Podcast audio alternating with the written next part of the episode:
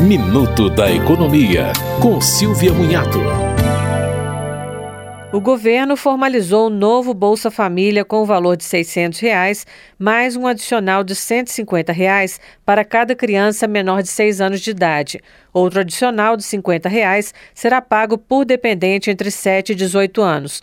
Foram retomadas as contrapartidas das famílias beneficiárias, como a manutenção da frequência escolar das crianças e a atualização da caderneta de vacinação.